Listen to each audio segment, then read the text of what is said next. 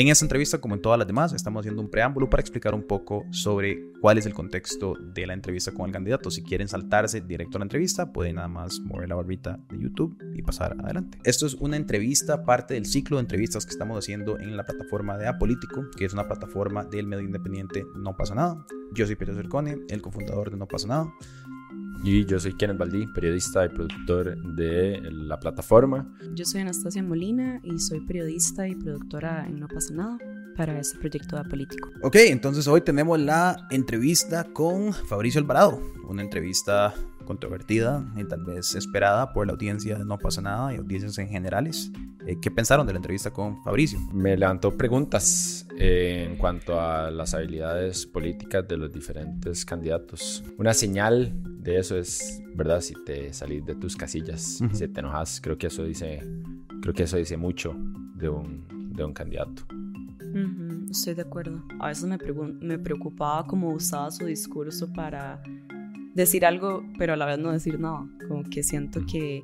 Y eso puede llegar a confundir mucho a las personas, ¿verdad? Sí, antes de empezar, creo que es importante dar a ver que esta entrevista en especial, y viendo que es la primera entrevista que estamos presentando, se siente como una entrevista particularmente eh, tensa, enfrentativa tal vez, y que no es algo que notamos con ningún otro candidato y que fue algo que se marcó la diferencia desde el principio de la entrevista hasta el final de la entrevista. Eh, teníamos un límite de tiempo muy conseguido, tal vez es el límite de tiempo más específico que nos han dado y fue el límite de tiempo en el cual más nos presionaron hacia el final de la entrevista para terminar, para tal vez si nos ven un poco acelerados eh, hacia los últimos minutos de la entrevista, me gustaría aclarar que no es porque estábamos tratando de entrometernos o como ser irrespetuosos con el entrevistado, pero es que a donde se alargan las respuestas teníamos a los asesores detrás de cámaras levantados, presionando, viendo el reloj, eh, hablando entre ellos, eh, presionados el tiempo,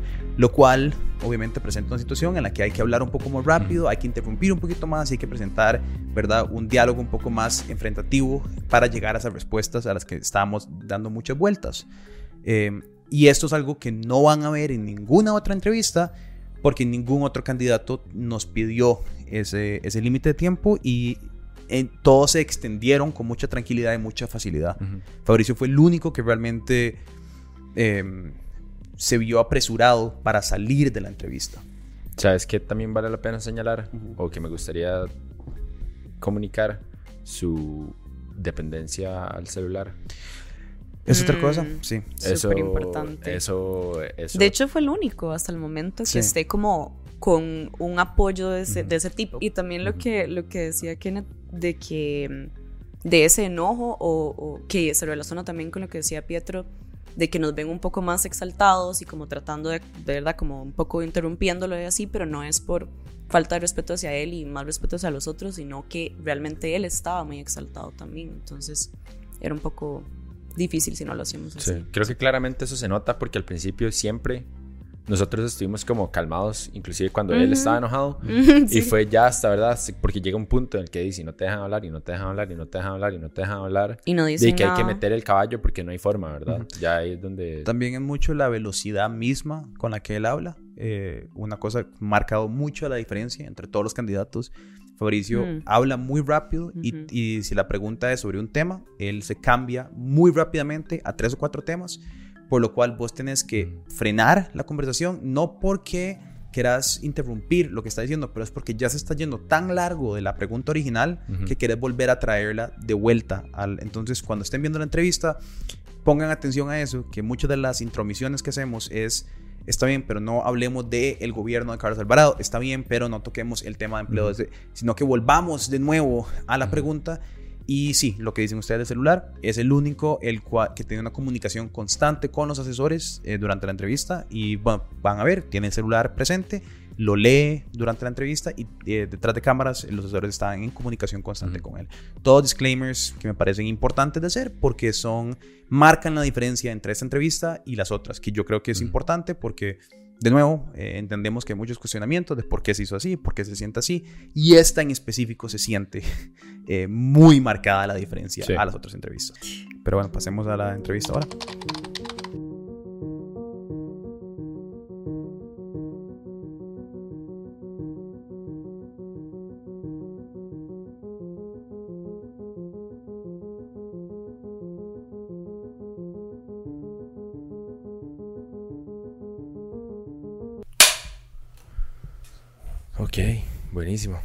Bueno, Fabricio, muchas gracias por, por el espacio, por el tiempo, por, por venir a hablar con nosotros. Nos parece súper importante, como Pietro estaba diciendo, eh, este diálogo también con, con, nuestra audiencia y con, ¿verdad?, la gente de nuestra edad. Eh, para empezar, eh, hemos hecho esta, esta pregunta a, todos los candidatos, planeamos en hacerlo, los que faltan. Este, hemos visto su currículum, su experiencia profesional, fue en el periodismo como reportero de sucesos y presentador. Eh, sin embargo, no finalizaste esta carrera. Luego en la música se desenvolvió como, como cantante, productor, eventualmente como predicador religioso. Y en una ocasión sirvió como diputado, en donde solo dos de sus proyectos se convirtieron en ley. Entonces nosotros queremos preguntarle para empezar esta entrevista si usted considera que tiene la experiencia para ser presidente. Claro que sí, y le voy a decir por qué. Eh, dos proyectos se aprobaron en el periodo en que fui diputado, pero posterior a mi salida se han aprobado tal vez cuatro o cinco proyectos más en esta, en esta legislatura o en este periodo más bien, de los que yo presenté, participé en la elaboración en conjunto con otros diputados eh, de muchos otros proyectos que también se aprobaron. Es decir, ese análisis que no sé de dónde lo sacaron, pues básicamente eh, habla de los proyectos que yo presenté en solitario, pero muchos otros proyectos, que fueron más de 100 creo, eh, participé con otros diputados y fueron aprobados también. El número no lo tengo exactamente. Pero más allá de eso, creo que la experiencia va más allá del haber participado o no en un cargo específico. Yo fui periodista por 11 años, en ese tiempo recorrí el país eh, recorrí el país también en mis otras actividades y también cuando no trabajaba en el periodismo, en el medio que trabajaba, que fue el Repretel, después de salir de ahí, igual recorrí el país con otros proyectos de comunicación en los que trabajé. Dicho sea de paso, también después de mi salida en la Diputación y de haber participado en la campaña política del año 2018, pues como todos ustedes conocen, fundamos el Partido Nueva República para octubre de ese año y eh, pues eso nos permitió volver a recorrer el país esta vez de varias maneras. La primera de ellas en la construcción del partido, visitando cada uno de los cantones para cumplir con los requisitos del tribunal. Luego para las elecciones municipales, donde participamos con 76 eh, cantones o participamos en 76 cantones con candidaturas y eso nos permitió recorrer el país, conocer la problemática de los cantones eh, y, pues consolidar un liderazgo, porque más allá y debo decir, eh, usted hace mucho énfasis en el tema de la carrera y yo creo que en este país eh, todos tenemos claro que pues los más preparados y los que tienen muchos títulos no nos tienen precisamente en las mejores condiciones. Y lo que se ha consolidado en Nueva República a través de este servidor, y no solo a través mío, sino a través de los que me acompañan, es un liderazgo fuerte, un liderazgo que pues en el que confía muchísima gente, eh, gracias a Dios, y que pues yo creo nos va a permitir no solo gobernar bien, sino que ya nos ha permitido conformar un equipo muy sólido de 16 equipos programáticos. Yo creo que eso eh, no lo hace cualquier líder en este país. Construir y liderar 16 equipos programáticos en diferentes temas, economía, infraestructura, el tema social, el tema de la seguridad, el tema em, de, ciencia y tecnología. Hemos estado trabajando en todos los temas durante meses y eso es lo que nos ha permitido construir la propuesta que estamos presentando para esta elección 2022-2026. A mí me parece, Fabricio, nosotros, como hicimos este trabajo en periodismo y recorrió el país, nosotros de la misma manera, el año pasado fuimos a hicimos una serie de comida en todo el país, visitamos todas las provincias. Y a mí, en lo personal, me resulta súper interesante pensar que lo que alguien come o conoce en Costa Rica dice mucho de quién es. En Costa Rica las cantinas o las sodas son emblemáticas de, de, todos los pueblos del país. Así es. Entonces tenemos una pregunta que es, en una cantina o en una soda, ¿cuál es su boca de preferencia y a dónde se la, se la comería, a dónde se la tira? Bueno, en una soda, yo, yo, a mí me gusta mucho siempre el el desayuno del gallo pinto, ¿verdad? Para mí es infaltable eh, siempre que pueda, ¿verdad? Cuando no da tiempo, pues básicamente la tacita de café con un pedacito de pan y vámonos, ¿verdad? Pero en la soda, no, acostumbro visitar cantinas, ¿verdad? Entonces no, no tengo una boca predilecta, pero en las sodas es el pinto con huevo, café negro y siempre el jugo de naranja después del café negro. Y pues ya si se trata de almuerzo, sí, en eso sí soy muy variado. El que es casado puede ser con pollo, puede ser con con carne en salsa, puede ser con cualquiera, sí. Interesante pregunta, nunca me la habían hecho. Don Fabricio, gracias por este espacio compartiendo con nosotros. Em, queríamos quería plantearle, bueno, tomando en cuenta que en las elecciones anteriores usted obtuvo un, 39% de los votos versus un histórico 60% de los votos que obtuvo Carlos Alvarado en segunda ronda y que estas elecciones, bueno, sabemos que generaron mucha división en la población, incluso dentro de su mismo partido, de su mismo partido, disculpe. Eh, la pregunta sería, ¿cómo planea legislar a esas personas que no comparten sus ideales bajo un mandato de nueva república, el cual, según su plan de gobierno, dice estar fundado, y aquí los principios republicanos de tradición judio-cristiana occidental. Sí, y que dicho sea de paso, son los principios de la mayoría de los costarricenses, eh, considero yo, y así lo dicen incluso eh, encuestas que se han realizado. Mire, pero más allá de eso, eh, yo creo que es importante, y a propósito de lo que usted menciona, para nosotros ha sido muy importante en esta campaña, y si han visto mis entrevistas como, como me lo plantearon ahora fuera de cámaras, creo que tienen claro que nuestra posición en esta campaña política eh, va en la línea de unir y no dividir. Va en la línea de incluso señalar a aquellos que pongan temas sobre la mesa que son polarizantes y que ponen a la gente a pelear. ¿Por qué? Porque en efecto en las elecciones pasadas eh, la situación fue bien complicada, bien tensa. Eh, hubo división, hubo peleas, hubo temas que polarizaron, que dicho sea de paso, fueron temas que puso sobre la mesa el PAC, no los pusimos nosotros, con el tema de la opinión consultiva. Pero no voy a discutir sobre eso porque esa no es mi prioridad en este momento. Lo que quería decirles es que precisamente esa situación nos llevó a un gobierno que nos tiene en una situación económica difícil, lamentable, donde ha habido más impuestos, donde ha habido cierre de negocios, y por eso en este momento, y en cualquier encuesta también, en cualquier encuesta que se realiza donde le preguntan a los costarricenses cuál es el tema que más les preocupa, pues normalmente el desempleo es el primero de esos temas. Entonces, en nuestro enfoque definitivamente para estas elecciones y cada vez que alguien me sale con algún tema así, yo les digo, enfoquémonos en el tema de empleo y tratemos de generar soluciones para empleo que al final van a beneficiar a todos, a los que están de un lado de la historia, a los que están del otro. Tema de las elecciones pasadas debe quedar en el pasado y tenemos que mirar hacia el futuro y eso es lo que queremos nosotros. Queremos unir pensando en lo que, como decía un amigo una vez, en lo que nos chima el zapato a todos. Y en lo que nos chima el zapato a todos es en el tema del desempleo. Más allá de la posición que usted tenga en, en temas polémicos, el tema del desempleo en este momento es prioridad y nosotros le hemos dado esa prioridad en nuestro trabajo en los últimos meses, en nuestro trabajo a través de los diputados que hoy por hoy representan a Nueva República en la Asamblea Legislativa y también en eh, lo que tiene que ver con la campaña política y los enfoques que le estamos dando a las diferentes entrevistas, conversatorios y demás. Pero sí tenemos claro que pues lo que se dio eh, queda en el pasado, hemos construido un movimiento que cada vez tiene más solidez. De hecho, tres años tenemos de haber sido fundados como partido y eh, pues muchos nos consideran de las mejores opciones para gobernar. Y por eso, definitivamente, nuestra posición siempre, ahora en campaña y siendo gobierno, va a ser acercar a los que tal vez no piensan como nosotros, como decía tu pregunta, a los que tal vez eh, nos adversan o nos van a adversar o nos adversaron en el pasado, para construir juntos en los temas que más urge resolver, que tienen que ver con economía, que tienen que ver con seguridad, que tienen que ver con conectividad y demás.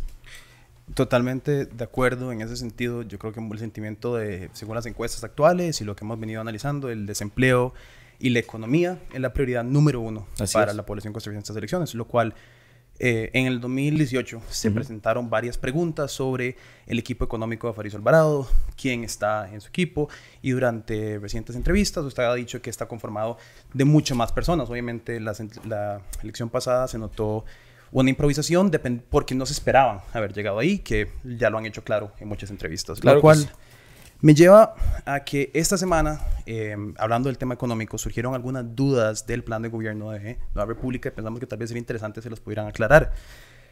Eh, esta nota que vimos esta semana dice que en el plan de Nueva República, ustedes dicen que para pagar la deuda interna se promoverá una ley del Banco Central que le pasa al Ministerio de Hacienda el dinero que las entidades financieras pagan por su participación, y aquí no me quiero equivocar porque no soy economista, de mercado, al cambiario costarricense, en el cual equivale al 25% de la comisión cobrada a quienes transan esa moneda extranjera.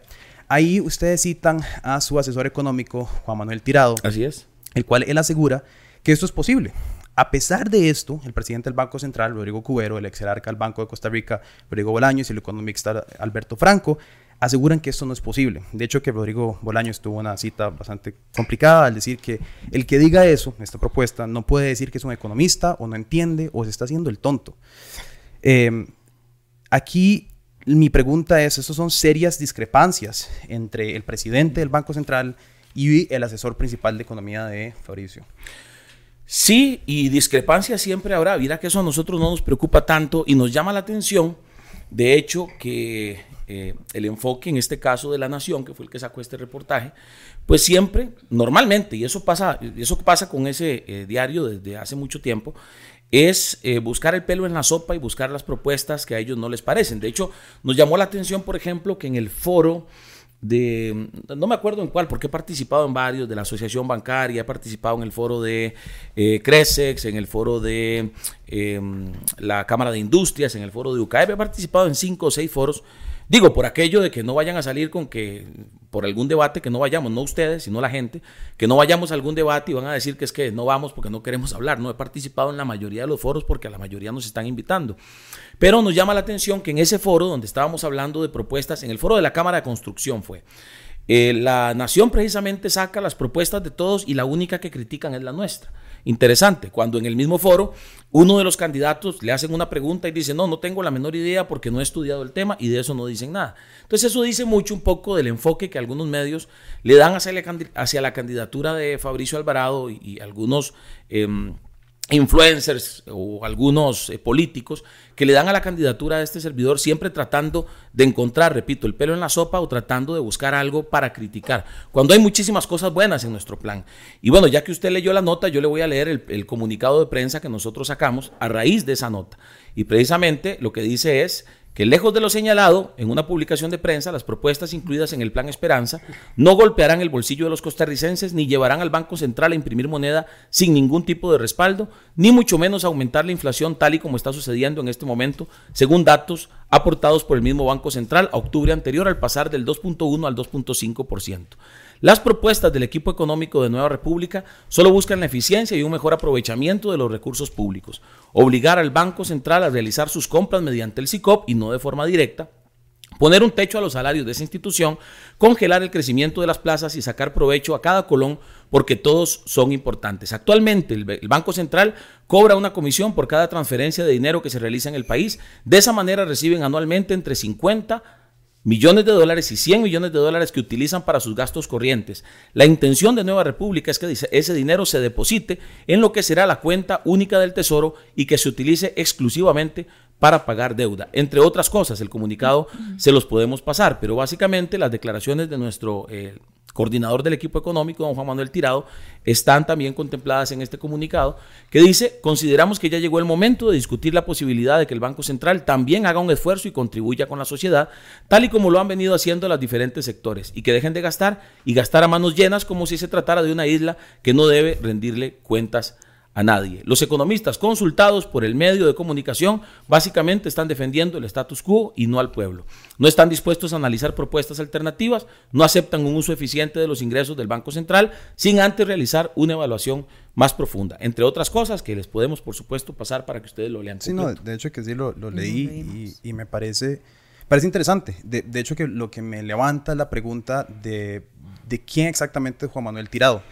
Tratamos de investigar un poco sobre su perfil histórico, su educación y lo que sea, porque, bueno, aquí yo tengo, digamos, las hojas de vida del el presidente del Banco Central, de Alberto Franco, de Rodrigo Bolaños, ¿verdad? Eh, no sé, eh, como uno, un observador terciario, no un economista, ¿verdad? Una persona simple, sí, sí, sí. ¿verdad? Yo me puedo basar únicamente en los perfiles de las personas que me hablan a mí, ¿verdad? Sí. Eh, el, presidente del Banco Central tiene un eh, PhD de Oxford en economía, un máster de Essex en economía internacional. Son personas que uno estima por su experiencia, ¿verdad? Además, laboral. El, Rodrigo Cuero trabajó 12 años en la FMI, en fin. Aquí la pregunta, y no solamente sobre Juan Manuel Tirado, es sobre todo el equipo económico, porque no, Juan Manuel Tirado en las últimas entrevistas de la persona como que se apunta que es el líder, ¿verdad? Pero me, me, resulta la pregunta de quién, quiénes son esas personas, cuál es su experiencia y de tal vez de dónde vienen para aclarar eso. En los equipos en general hay personas del sector público que incluso nos han pedido no, no pues, revelar sus nombres aún porque eh, pues por mismas situaciones que se han dado en el pasado pues no quieren ser expuestos al ataque, a la persecución y demás. Eh, igual gente del sector privado que por lo menos en este momento tampoco eh, han o nos han pedido pues tampoco revelar sus nombres. Juan Manuel Tirado es un economista que tal vez no es un rockstar como los que usted menciona, ni otros más que pues normalmente los partidos ponen ahí y que ya estuvieron en gobiernos pasados y que los resultados también ahí están en gobiernos pasados más allá de sus títulos. En el caso de Juan Manuel Tirado es un hombre que eh, pues tiene una experiencia muy amplia y lo ha demostrado incluso para nosotros, no tanto para la gente. En realidad, em, yo, yo me siento satisfecho con lo que él ha mostrado, pues nos ha permitido incluso em, conocer mucho más allá de eh, la política económica, sino que nos ha llevado a un nivel más macro, pues sus contactos con organismos multilaterales como el Banco Interamericano de Desarrollo, como el Banco Centroamericano de Integración Económica, como el mismo Fondo Monetario Internacional. Hemos tenido reuniones con ellos propiciadas por la intervención de don Juan Manuel. Además ha sido eh, en estos años el eh, jefe de despacho de la oficina del diputado Jonathan Prendas y creo que todos ustedes también tienen claro, o deberían tener claro, que Jonathan ha sido eh, desde Nueva República el impulsor de varios proyectos de ley que tienen que ver con el tema económico. Por ejemplo, el tema de la, instalación de los escáneres que el gobierno no ha querido poner, que le van a dejar al país por año 468 mil millones de colones eh, en ataque a la evasión, que nos van a permitir atacar el narcotráfico, eh, que nos ha dejado bastante en vergüenza los decomisos que ha habido fuera del país, y especialmente en Europa, que han pasado por Costa Rica y que se han dado a raíz de la falta de instalación de escáneres en aduanas, en puertos, aeropuertos y que ya deberían estar instalados desde el 2019 porque en el 2018 se estableció así en el plan fiscal y el gobierno no lo hizo. Precisamente nosotros, a raíz de la gestión de Juan Manuel como líder del despacho, Jonathan presenta el proyecto, el proyecto se aprueba y ahora sí el gobierno está obligado, eh, ya estaba obligado, pero aún más con un proyecto de ley a eh, instalarlos. Igual el proyecto de venta de activos del Estado, de activos ociosos, que le va a generar al país 60 mil millones de colones y en un año y 140 mil millones de colones en cuatro años vendiendo propiedades, terrenos, eh, edificios, maquinaria, eh, vehículos que están ociosos, que no se están utilizando en el gobierno. Y así una serie de proyectos que tienen que ver con eh, reestructurar deuda, que tienen que ver eh, con titularización de la exploración y, aprovechamiento de recursos naturales, que han salido del el equipo liderado por Juan Manuel Tirado.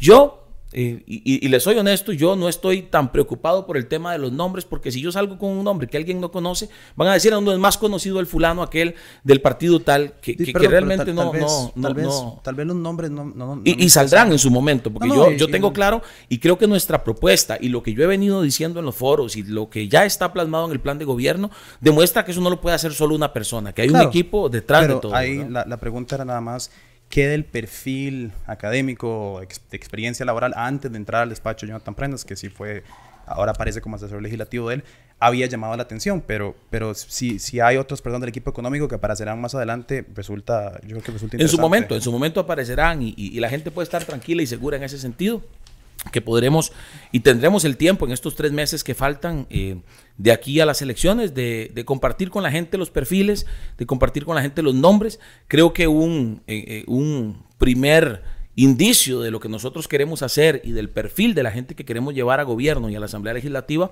lo hemos dado precisamente a través de los candidatos a diputados que ya están electos y debidamente inscritos. Sí, claro, no, porque un presidente o un candidato a la presidencia puede decir mucho, pero si el equipo alrededor no, no sustancioso, pues, Así es. pues cuestionamientos de qué podrá realizar. Así es. Don Fabricio, volviendo de nuevo a la crisis de desempleo que estábamos hablando antes, ¿cuál sería su plan para combatir esta crisis en Costa Rica? Eh, tenemos un plan, bueno, el plan de gobierno se llama Plan Esperanza, el plan 1414 dentro del Plan Esperanza contempla eh, distintas acciones, 14 acciones específicas en los primeros 14 meses para eh, luchar contra el desempleo y llevarlo a un 6%, según las mediciones que hemos hecho, a un 6% como máximo a finales de nuestro gobierno en el 2026.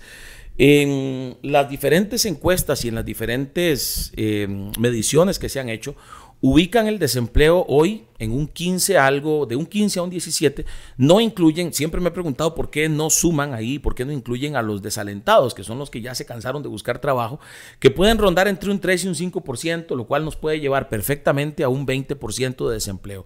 Pero más allá de cómo lo recibamos, nuestra idea es trabajar arduamente para eh, pues atacar el problema y, y acabar con ese, con ese lamentable mal que pues al final, como repito, es la principal preocupación de los costarricenses. Si hablamos de la juventud, el, porcentaje es muchísimo mayor, supera el 30%, y por supuesto para nosotros es, es un tema prioritario.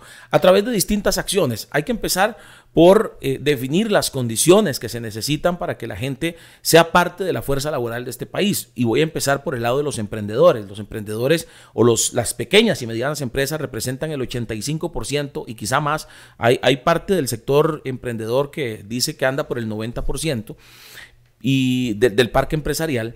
Y ellos han vivido una situación en los últimos años donde no han tenido acceso a recursos, donde pagan más que cualquier otro eh, a la caja del Seguro Social y por eso hemos, estamos tratando de atacar el, problema desde varios flancos. El primero, ventanilla única digital, que los trámites para abrir una empresa, de hecho nosotros aparecemos en mediciones internacionales en el lugar 144 eh, en, mediciones del Banco Mundial, en el lugar 144 de países donde es más difícil eh, abrir una empresa, abrir un negocio.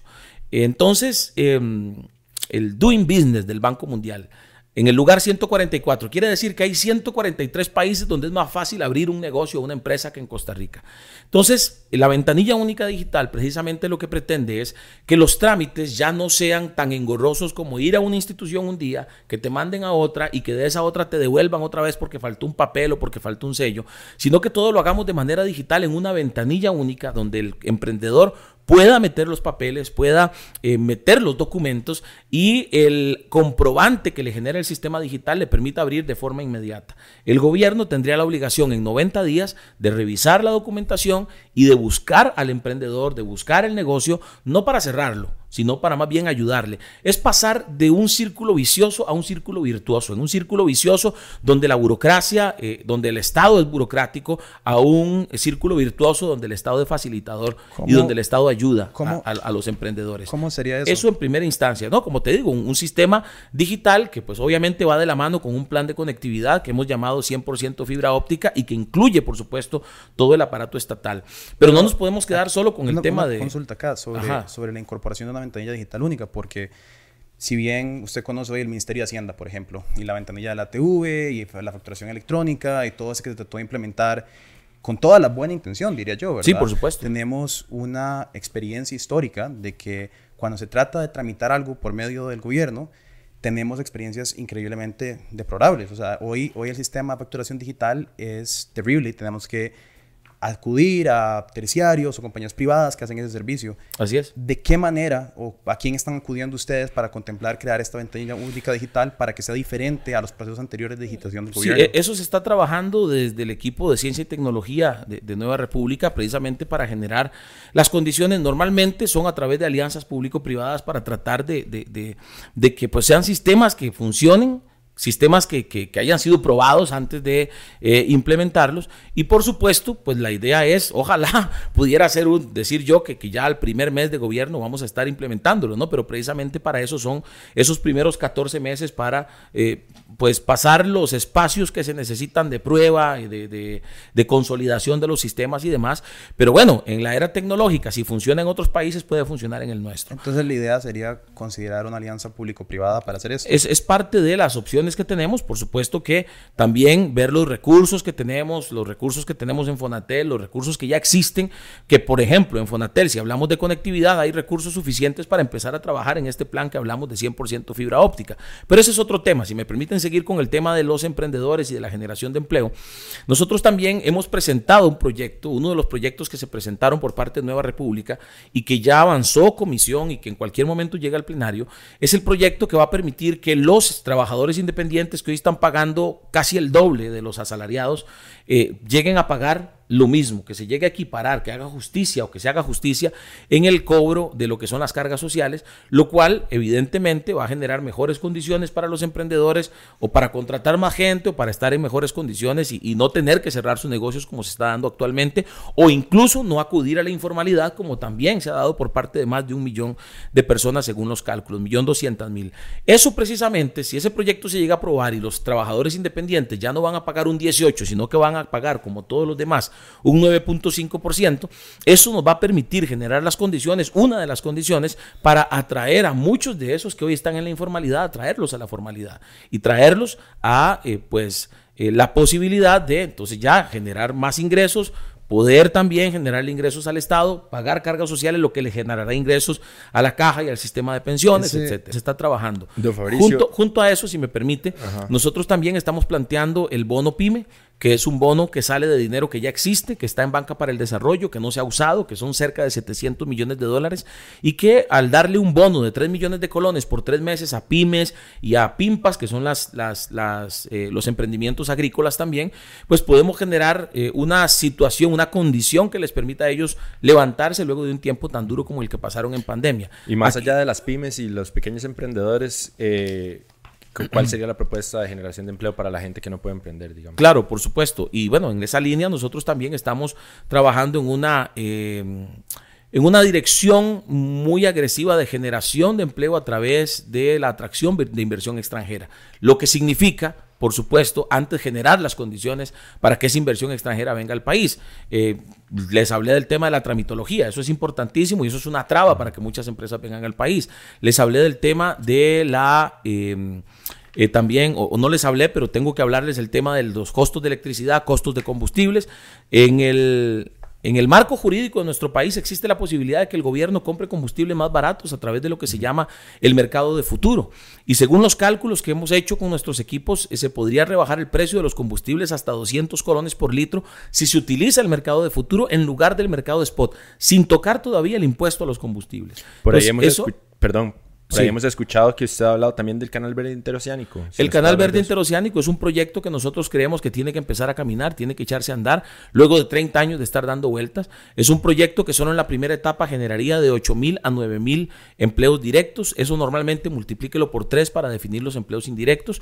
Y en general es un proyecto, a ver, es un proyecto que muy posiblemente, por los tiempos que se duran, eh, muy posiblemente no le tocaría a Fabricio Alvarado cortar la cinta si lo iniciamos nosotros.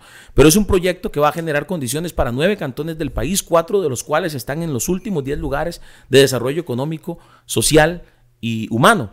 Entonces, estamos hablando de 60 mil empleos ya en su totalidad el proyecto. Estamos hablando de dos megapuertos en Parismina, en Limón, en Siquirres y en Santa Elena, en la Cruz de Guanacaste, lo cual nos va a poner definitivamente en el mapa geopolítico mundial, va a permitir que vengan barcos que no pasan hoy por el canal de Panamá y que va a permitir también este proyecto abrir rutas internacionales de comercio, lo cual también súmele a eso todo el desarrollo, toda la inversión que se va a dar de parte del extranjero, nuevas pymes también, aeropuertos en esas zonas. Estamos pensando en el futuro, no estamos pensando solo en cuatro años de gobierno. ¿verdad? Ahorita que usted menciona el canal de Panamá, ¿cómo podríamos competir con, con, el canal de Panamá, digamos, en ese sentido? A largo plazo, ¿cuál sería como la rentabilidad es que este Precisamente porque es un proyecto que va a permitir, por ejemplo, el canal de Panamá permite eh, barcos mm, que eh, cargan o carga, que tienen una capacidad de 12 mil teus, aproximadamente, cuando eh, con estos megapuertos estamos hablando de abrir el mercado a barcos que, repito, no pasan por el canal de Panamá y que tienen, esa, que tienen una capacidad que duplica incluso esa, serían 24 mil teus. Eh, recuerdo que incluso en algún momento, en alguna comisión legislativa, eh, cuando alguien trataba de de pues atacar el proyecto. No estaba en ese momento yo necesariamente, pero sí eh, hemos estudiado el tema como para ver cuáles han sido las posiciones al respecto. Y esta persona decía, es que no hay una ruta eh, internacional. Pues ¿cómo va a haber una ruta si no existen los megapuertos, si no existe el Canal Verde? Precisamente con la eh, puesta en marcha de la construcción del Canal Verde Interoceánico, que además de los megapuertos incluye la carretera de 315 kilómetros de 10 carriles, la vía férrea también para que se dé el transporte de las mercancías, eso va a permitir que en 12 horas se descarguen los barcos, que en 3 horas se pase de, lado a lado y que en otras 12 horas eh, se vuelvan a cargar, eh, lo cual va a ser definitivamente un atractivo muy fuerte y muy importante para el comercio internacional. Entonces yo creo que vamos a competir y vamos a competir eh, de sobra con, con, el canal de Panamá porque generaríamos condiciones muy favorables para el traslado de mercancías. Este proyecto se hablaba en cierto momento, CANSEC, quien fue el organismo promotor del proyecto, de un costo de 16 mil millones de dólares. En ese momento ellos hablaban de una, una propuesta eh, público-privada. No sé si los valoramientos del proyecto han cambiado en el transcurso de estos cuatro o cinco años que se han hecho, pero mi pregunta sería, ¿cómo financiaríamos esto? Eh, no hay muchos préstamos internacionales que quieran considerar a Costa Rica, viendo que estamos en cara de una deuda externa seriamente preocupante. Totalmente. Y, y más allá de eso, que hay una preocupación, siento yo, en Costa Rica, de estas concesiones viales que pueden aparecer viendo ciertos proyectos que nos han envuelto en años y años y años con compañías concesionarias que simplemente di, las carreteras se pagan una y otra y otra vez. Cuando estamos hablando de un proyecto de 16 mil millones de dólares, ¿cómo asegura usted que podamos realizar este proyecto factiblemente? Sí, yo, yo lo creo y la línea de nuestro trabajo es alianza público-privada, inversión privada en su totalidad, porque como usted bien dice, como ustedes bien dicen, el país no está eh, realmente para endeudarse más. Nosotros, nuestra posición ha sido no más deuda y no más impuestos. La posición de Nueva República en esta Asamblea Legislativa ha sido esa y nosotros creemos que precisamente las alianzas público-privadas bien hechas eh, donde en los trámites quede huella absolutamente de todo para evitar casos como los que también nos han golpeado en temas de corrupción. Para eso es importante la digitalización de los procesos, no solo la simplificación, sino también la digitalización de los trámites. Y por supuesto, la inversión privada, que estoy seguro habrá eh, muchas eh, interesadas en ser parte de un proyecto como este, por lo que generará. Y como repito, con una transparencia en la tramitología vamos a permitirle al país no solo desarrollarse, no solo generar a través de esta inversión, que va a ser inversión privada, que por supuesto va a tener que eh, obtener sus réditos de esa inversión, pero que también le va a generar al país en muchas áreas. Si hablamos, por ejemplo, de lo que le puede generar el Canal Verde Interoceánico a cantones como Upala, a cantones como los chiles, que no pasa por los chiles, pero los chiles, por ejemplo, en una reunión que tuve este fin de semana, me hablaban que han hecho la, Agencia de Desarrollo para la Zona Norte, para la, región Huetar Norte del país, nos hablaba que solo en los chiles han descubierto 26 lugares de atractivo turístico que nadie conoce y que no se dan a conocer y no se han dado a conocer y están siendo desaprovechados. ¿Cuánto lograríamos para, y le puse solo ese ejemplo, para lugares donde el turismo es una actividad eh, importante. El turismo perdió 215 mil, 225 mil, perdón, empleos en la pandemia. El turismo es además, el, digo yo, la actividad que democratiza más la distribución de los recursos y bueno, eso ustedes deben conocerlo también. Y pues el turismo eh, necesita ser reactivado también. ¿Y qué hemos planteado para el turismo? préstamos para el turismo, no, porque no podemos endeudarnos más en efecto. Lo que hemos planteado para el turismo es, además del tema del bono pyme, que como repito, 3 millones de colones por tres meses para invertir en eh, eh, alquiler, pagos de alquiler, para invertir en pago de salarios, para invertir en materia prima, serían un empujón fuertísimo para los emprendedores de turismo. Perdón, para, para, para, para, terminar este detalle. y también le hemos planteado a, a, la Bolsa Nacional de Valores una herramienta, precisamente nuestro coordinador Juan Manuel Tirado planteó una herramienta que se llama eh, Fondos de Capital de Riesgo, que es precisamente inversionistas valga la redundancia, invirtiendo en proyectos turísticos y casualmente no puedo asegurar que fuera a causa de nuestro planteamiento en el foro, perdón, en el foro que estuve en la bolsa, pero una semana, una semana y media después, dos empresas estaban inscribiéndose para fondos de capital de riesgo para turismo. Eso va a reactivar la economía también. El turismo en el canal verde interoceánico serían ¿Quiénes? ¿Los trabajadores que van de camino de costa a costa o sería una ruta que se utilizaría para... O sea, ¿cómo, ¿Cómo fomentaría? Porque entiendo que es una ruta económica de transporte, me parece sí, súper sí, pero además, además se está planteando la construcción de dos aeropuertos.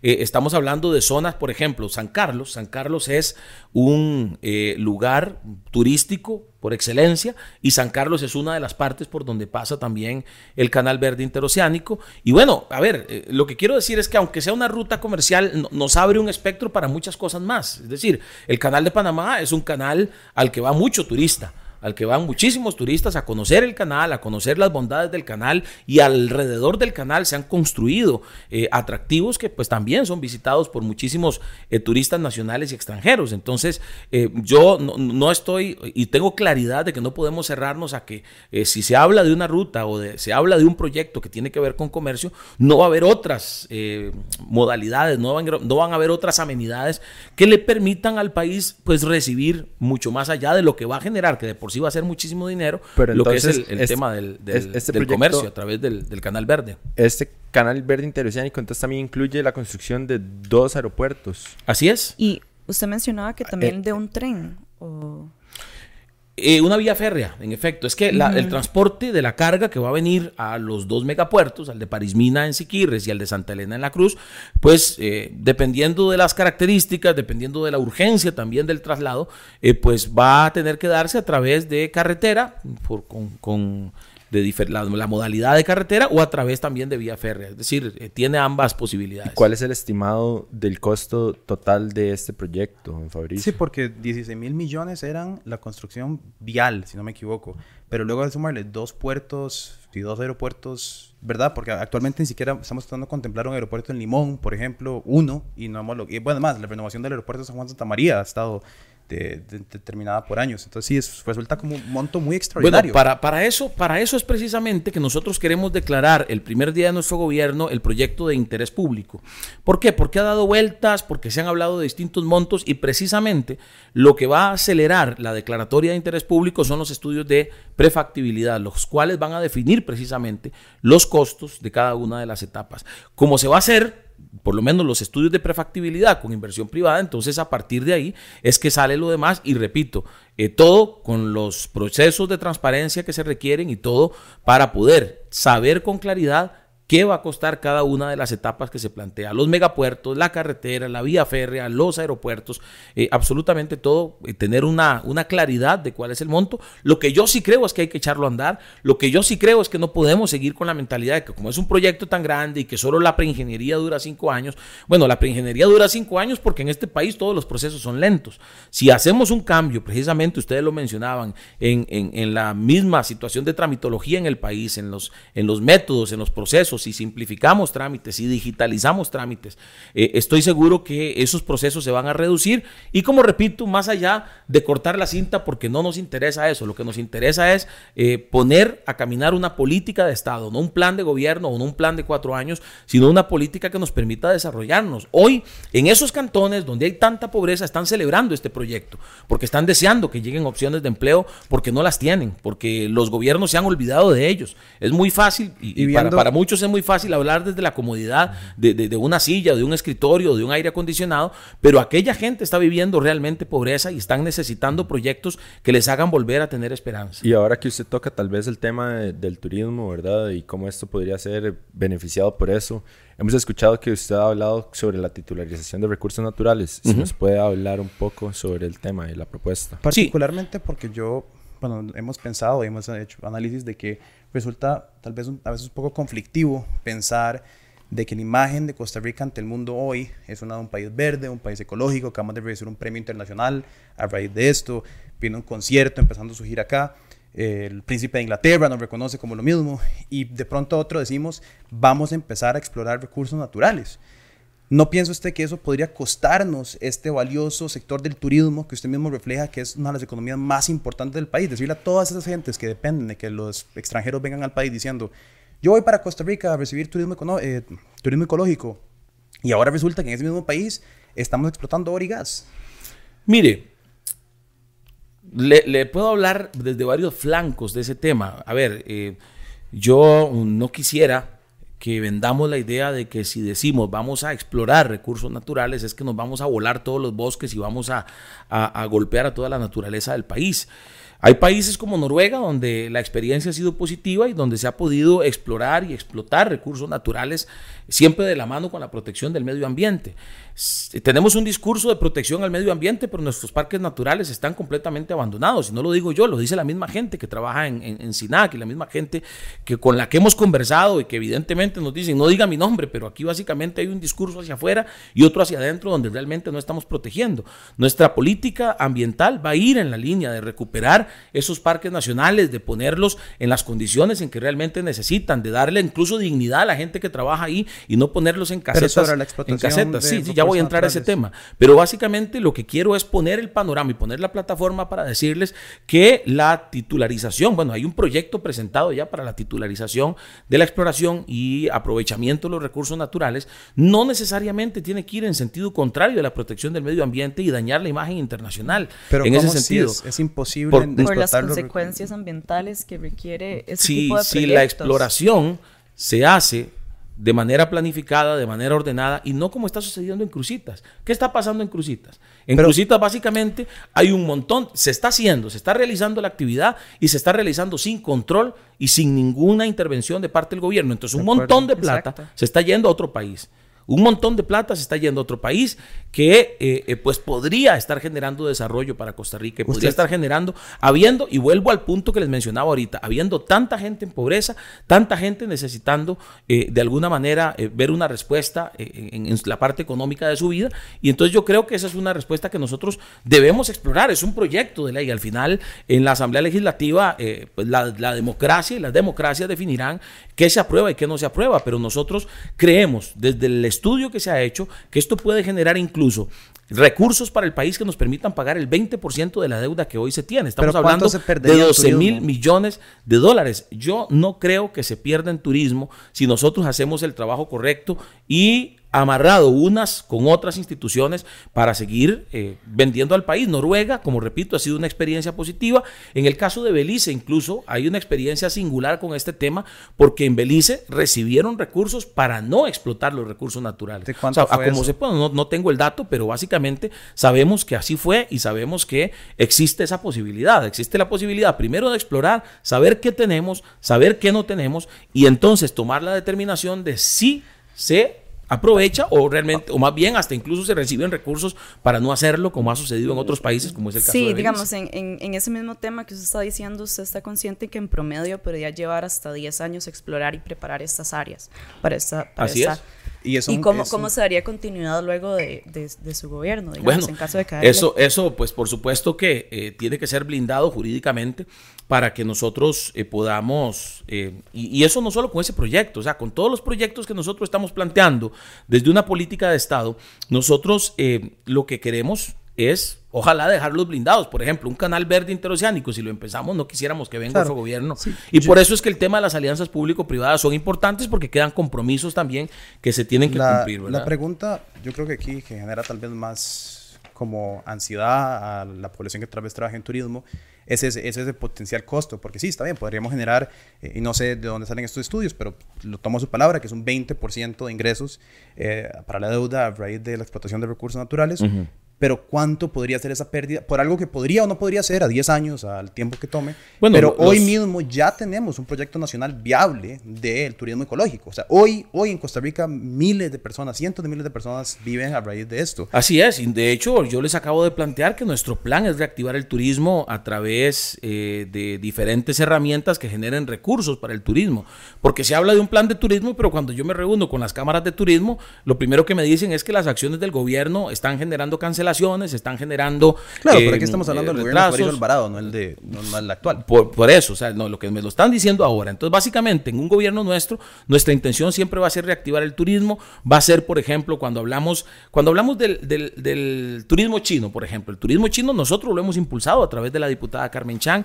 Creemos que hay que impulsarlo con el 0,1% de los eh, habitantes chinos que venga al país 0,1% que vengan al país, estamos hablando de 1.200.000 nuevos turistas. Pero ¿cómo se trabaja eso? Bueno, se trabaja por supuesto desde una política nacional del turismo que vaya más allá de lo que nosotros podamos hacer desde acá, sino que involucre, por ejemplo, a nuestros representantes diplomáticos en otros países para que pues promovamos no solamente lo que ya se conoce, sino, le ponía el ejemplo de los chiles, destinos turísticos que son muy poco visitados porque nadie los conoce. Entonces, yo creo firmemente, y, y agrego a esto, el Colegio de Geólogos también, ya ha planteado por ejemplo, su oposición al proyecto que impulsa el gobierno para prohibir del todo la exploración, porque al final nos está cerrando la posibilidad a darnos cuenta de, mucha de, de, muchos recursos que, podríamos, que podrían generar riqueza para el país. Entonces, creo que en eso tenemos que ser más abiertos y entender que no necesariamente la posición de alguien que apruebe o que apoye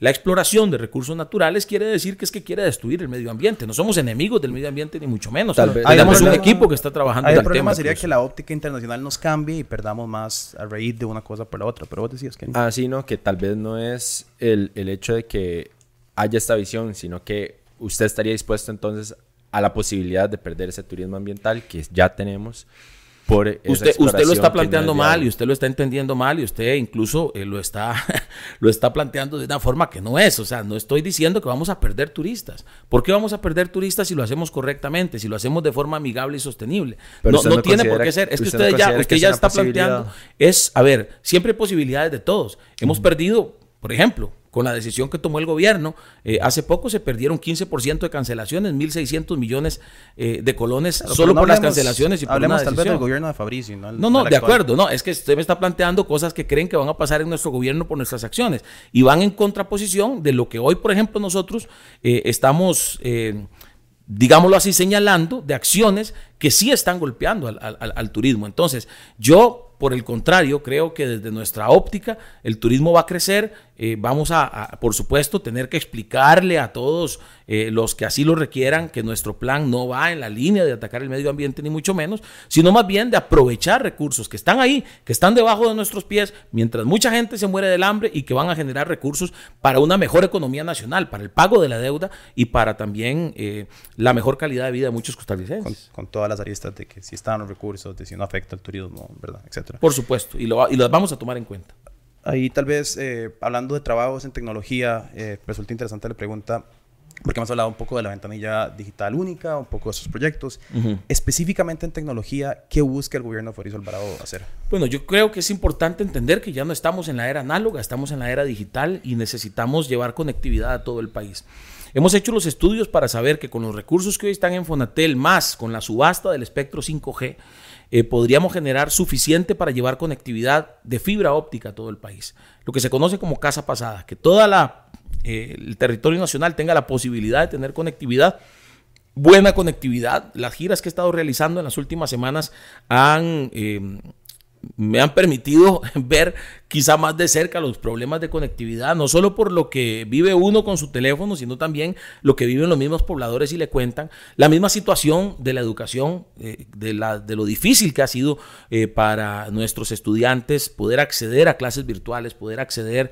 Eh, hoy por hoy, por ejemplo, Costa Rica tiene el, el, reto de generar las condiciones para que los nómadas digitales, proyecto que ya se aprobó en la Asamblea Legislativa, pues vengan al país y tengan las condiciones idóneas para trabajar en Costa Rica. Entonces, desde nuestro planteamiento, vamos a entrarle full a ese tema de la conectividad. Es para nosotros importantísimo porque además, además de todo lo que tiene que ver con educación, de que tengan eh, las escuelas y colegios la conectividad, de que desde el punto de vista de la ayuda social llevemos la ayuda social a otro nivel y, también los que no pueden pagar por la fibra óptica o por la conectividad o por, la, por el internet, pues reciban ese, esa ayuda de parte del gobierno. Y por supuesto lo que tiene que ver con generación de empleo a través de llevar zonas francas fuera del gran área metropolitana, eh, lo que tiene que ver con, con que vengan empresas que tienen que ver directamente con ciencia y tecnología y eso nos lleva ya propiamente a lo que tiene que ver ya no con la forma, sino con el fondo en la educación y, es la, implementación de las STEM, del bilingüismo, de todo lo que hoy nos exige la cuarta revolución industrial debemos aplicar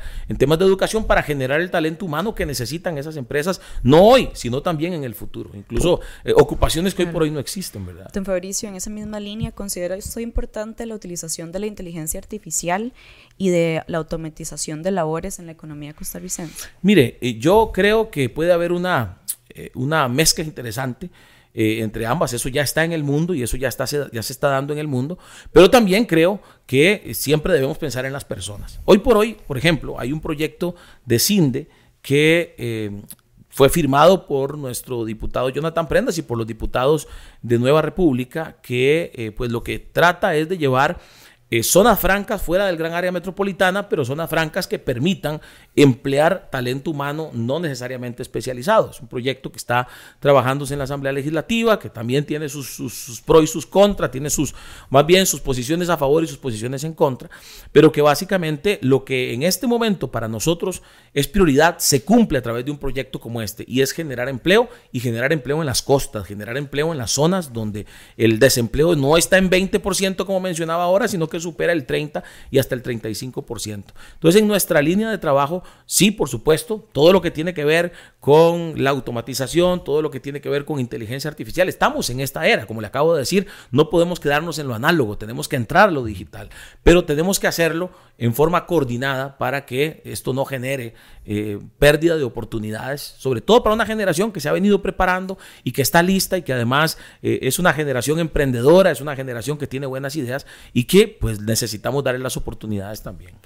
Bueno, este, la inteligencia artificial definitivamente es algo muy importante, pero es un arma de doble filo porque como bien sabemos, esto más bien también quitaría un montón de empleos. Lo que mencionaba, exactamente. 75 millones de empleos se van a perder para el 2025 por dicha automatización, según el informe de Future Jobs 2018 del Foro Económico Mundial.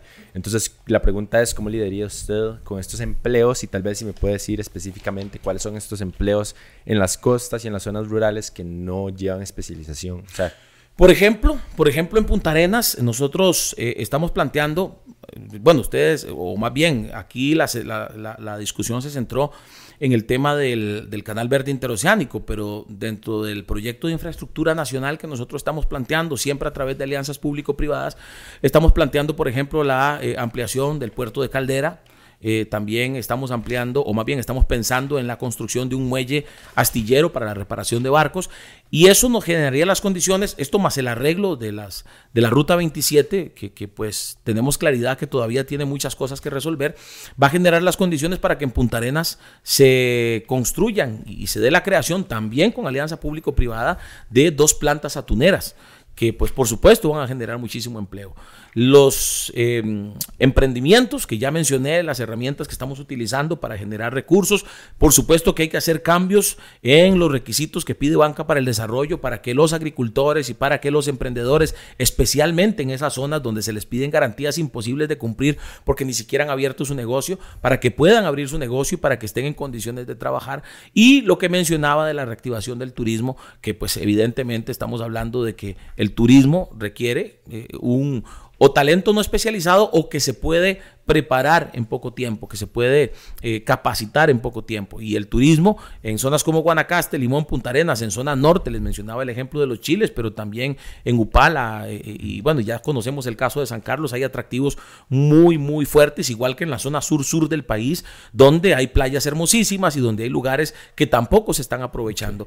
Esta reactivación del turismo dentro de nuestro plan de gobierno va a permitir muchísimo desempleo, porque además, como ya lo dije hace un rato, el turismo es la actividad que más democratiza los recursos en el país. hablando de la economía y de planes económicos que se han planteado en el último año, me interesaría hablar del cannabis porque ha sido un tema que ah, en la Asamblea Legislativa presenta muchísimos promotores y algunos detractores. Eh, ¿Qué piensa usted sobre la comercialización del cáñamo?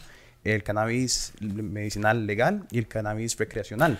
Bueno, fíjese que el, cannabis medicinal, eh, o, aquí ya en Costa Rica existe esa posibilidad. Yo eh, participé en la discusión en el periodo pasado cuando el proyecto se presentó. Había en aquel momento eh, para nosotros claridad de que em, el proyecto que se había presentado creo que fue un diputado del PAC en aquel momento, pretendía la creación de un Instituto Nacional del Cannabis. Era como, además de crear más, eh, eh, otra, otra, otra institución, era básicamente como la creación de una república independiente del cannabis, así la catalogamos en aquel momento. Eh, en aquella investigación descubrimos que ya en Costa Rica existe la posibilidad de pues importar productos o de, de utilizar que pues obviamente requieren de permisos del Ministerio de Salud. Entonces, un poco la insistencia con el tema nos ha eh, pues llamado la atención. Nosotros lo que hemos querido, por lo menos desde la posición de Nueva República, que hemos sido opositores al proyecto, hemos sido eh, en eso sí muy abiertos y muy sinceros, eh, lo que nos preocupa son los portillos que se pueden abrir para el famoso consumo recreacional, como le han llamado algunos, que para nosotros no es más que un portillo abierto para situaciones mucho más peligrosas. Yo fui periodista de, de, Repretel y cubrí sucesos. Aquí nada más y, conocí muchos casos. Un momento antes de entrar en eso, hay, porque esos son, ¿verdad?, casos que usted ha encontrado, pero antes de entrar en eso, esto está hablando, estamos hablando del proyecto 21388, que es la legalización de la producción del cáñamo y el cannabis para fines medicinales. Ese no tiene ningún portillo. Hay otro proyecto, el 22482, presentado por el PAC en abril de este año, que sí propone regular la producción. Así es. Pero el que estamos, el que se está considerando ahorita en la Asamblea Legislativa, no tiene ningún portillo. ¿Usted está de acuerdo con ese? Eh, el, proyecto yo no lo he estudiado a fondo como para saber si tiene o no. Si usted lo estudia igual, le tomo la palabra de que así es. Pero bueno, básicamente, como le repito, eh, entendemos eh, los motivos los, las buenas intenciones que pueda estar generando este proyecto, pero desde nuestra parte eh, no eh, queremos eh, que incluso exista la posibilidad de que en algún momento se abra algún portillo con alguna nueva reforma o con alguna posibilidad de otra reforma en el futuro. Ahí eso es interesante porque hablando sobre eso que puede ser una puerta, usted lo ha dicho en otras entrevistas a a la utilización de la droga recreacionalmente, que eso puede ser peligroso.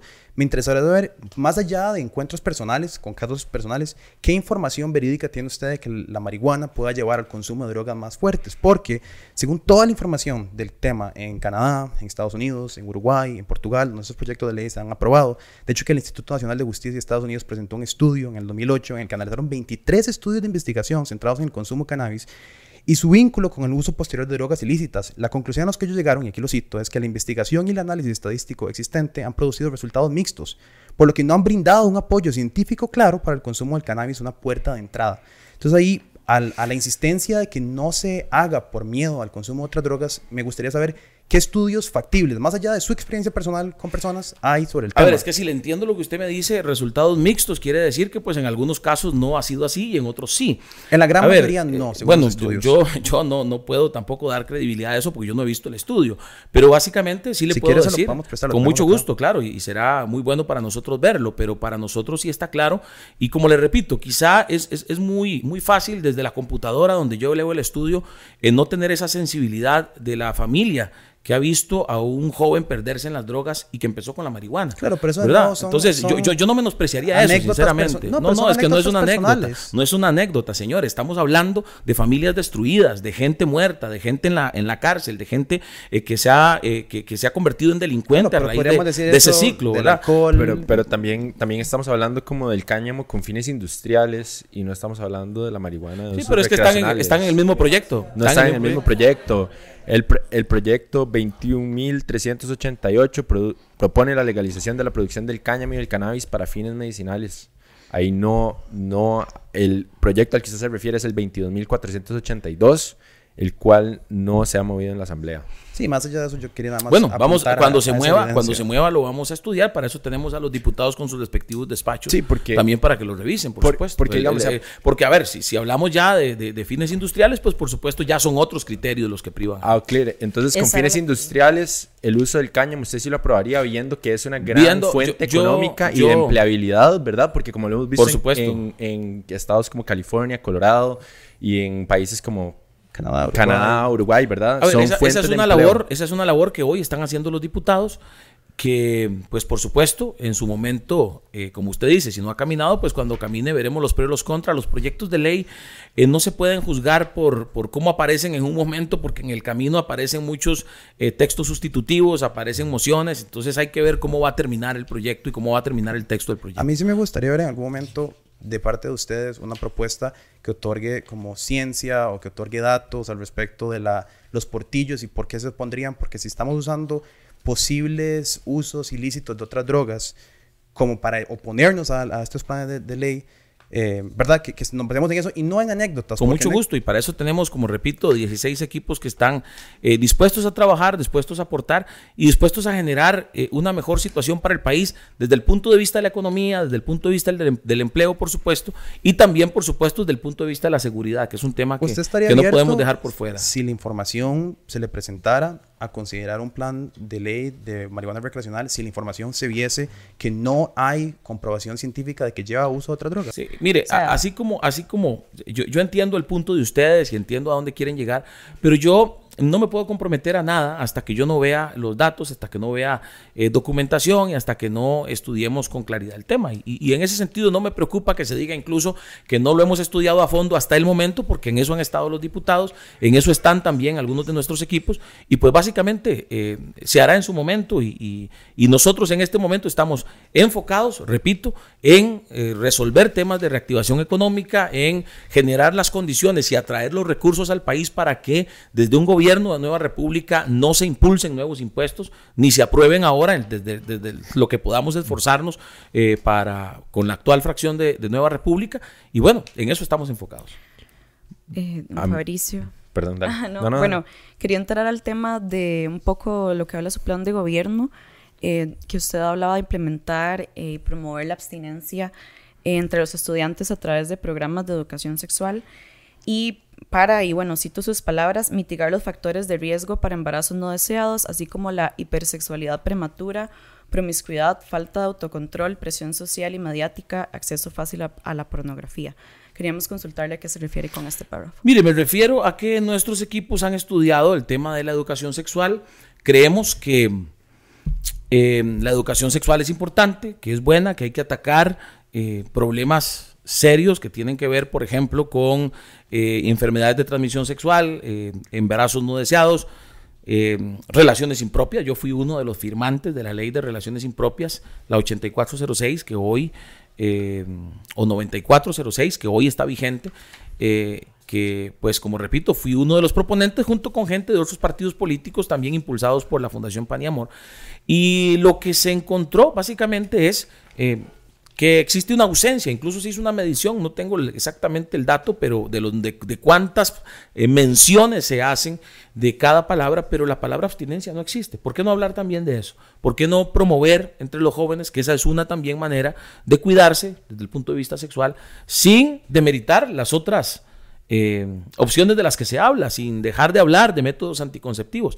Lo que pasa es que también el manejo que se ha dado en medios de comunicación y en detractores nuestros, que sabemos que los tenemos y un montón, y que sabemos que tenemos que enfrentarnos a ellos y a sus preguntas eh, extrañas también eh, un montón, pero básicamente creemos que, que también quienes pensamos o quienes piensan como padres de familia que esa es una opción, también tienen derecho a que sus hijos la reciban en el sistema educativo, ya que hay un eh, plan de educación sexual. Entonces, creo que se ha manejado la información de manera, eh, lamentablemente, de manera malintencionada, como queriendo decir que nosotros vamos a quitar todo lo demás y solo le vamos a hablar de abstinencia a los estudiantes, y eso no es así. También se está usando la información para tratar de polarizar otra vez y para tratar de ponernos en temas que van a desviar la atención y que van a decirle a la gente que nosotros no tenemos propuestas en el tema económico, en el tema turismo, en el tema seguridad, cuando sí las tenemos. Ah, no, con eso empezamos la conversación. Y eso tendría que ver algo con el Ministerio de la Familia tal vez, porque no sé si...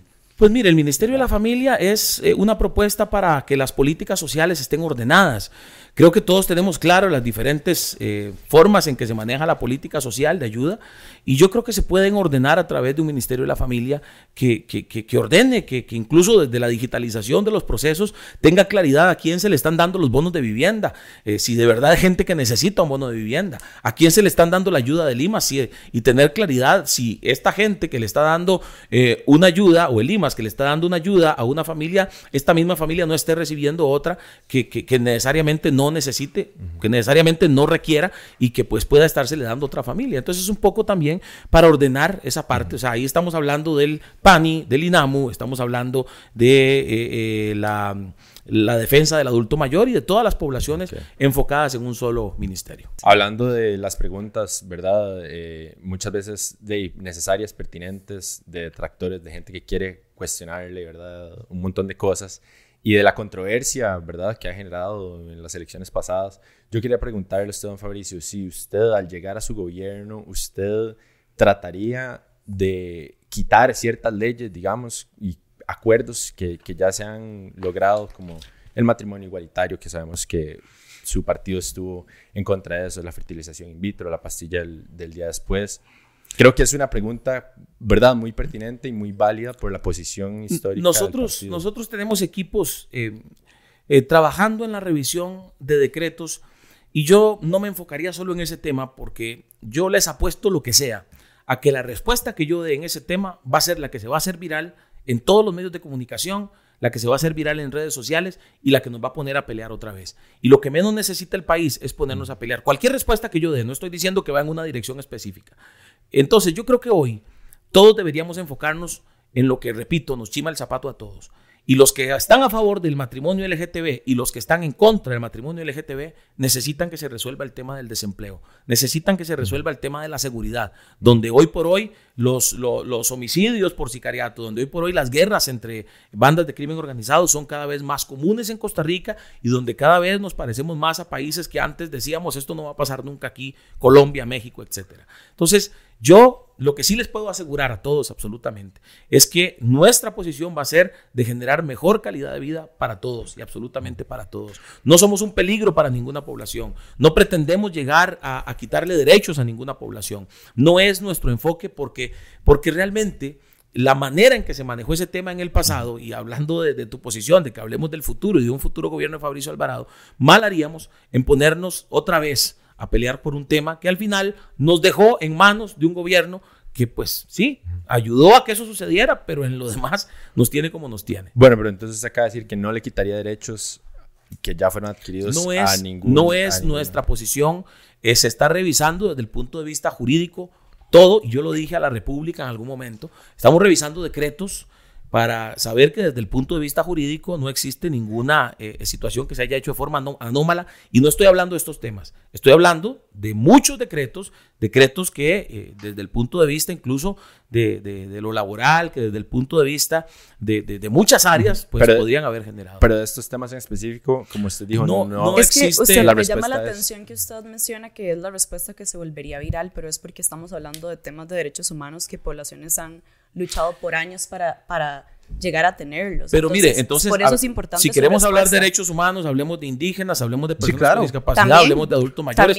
Todos van a tener una mejor calidad de vida, todos van a decir qué buen gobierno tenemos. Eso es lo que a mí me interesa y en esa línea vamos a sentarnos con todos los sectores para conversar, eh, que yo creo que eso es lo más importante, poder sentarnos con cada sector para dialogar y para generar soluciones para todos. Ajá, entonces como usted dijo, no le quitaría derechos humanos. No es, no es, no es nuestro plan, no es nuestro plan afectar a ninguna población. No es nuestro plan eh, ir en contra de ninguna población, sino por el contrario, mejorar la calidad de vida y más bien eh, que se sientan eh, protegidos por un gobierno, no solo unos, no solo pequeños sectores o no solo algunas minorías, sino todas se sientan protegidas por nuestro gobierno. Muchas gracias, Faris. Aquí tenemos tres cámaras, nada más es para que usted le diga a la cámara su propuesta ah, para Costa Rica y qué le diría usted a estos votantes jóvenes sin intervención nuestra, nada más directamente. Costa Rica necesita un cambio, eso es definitivo. Costa Rica necesita recuperar la esperanza. Los jóvenes del país que hoy eh, son realmente quizá los más afectados en cuanto a temas como desempleo, en cuanto al abandono eh, del gobierno actual y de los gobiernos anteriores. Sé que están necesitando respuestas y nuevas oportunidades. Y precisamente la política de Nueva República desde el Plan Esperanza es generar oportunidades para esa generación, oportunidades para esa juventud que necesita ayuda para ser promovida en el empleo, para ser promovida en la cultura, para ser promovida en el deporte. Tenemos talento de exportación en nuestro país, en la juventud, pero no estamos siendo promotores de ese talento de ese talento de exportación. No estamos utilizando a nuestros representantes diplomáticos más que para participar en actividades protocolarias. No están siendo los representantes diplomáticos del país en otros países los promotores de los jóvenes artistas, de los jóvenes deportistas que hoy tenemos en todos los rincones del país y que con mucho esfuerzo están logrando pequeñas cosas y algunas cosas más grandes tal vez, pero sin el apoyo de nadie más. Nueva República será un gobierno que apoya a la juventud, que trabaje día y noche para generar condiciones de educación, de empleo, de promoción de sus talentos, no solo en Costa Rica, sino a nivel mundial. Con Nueva República, yo estoy seguro que la esperanza ganará y la esperanza va a ganar también para los jóvenes en un gobierno de Nueva República. Por eso les pedimos su apoyo. Muchas gracias, don Fabricio. Gracias a ustedes. Y gracias a todos. Y a la orden. Muchas gracias. Gracias por el espacio. Ok. muchachos.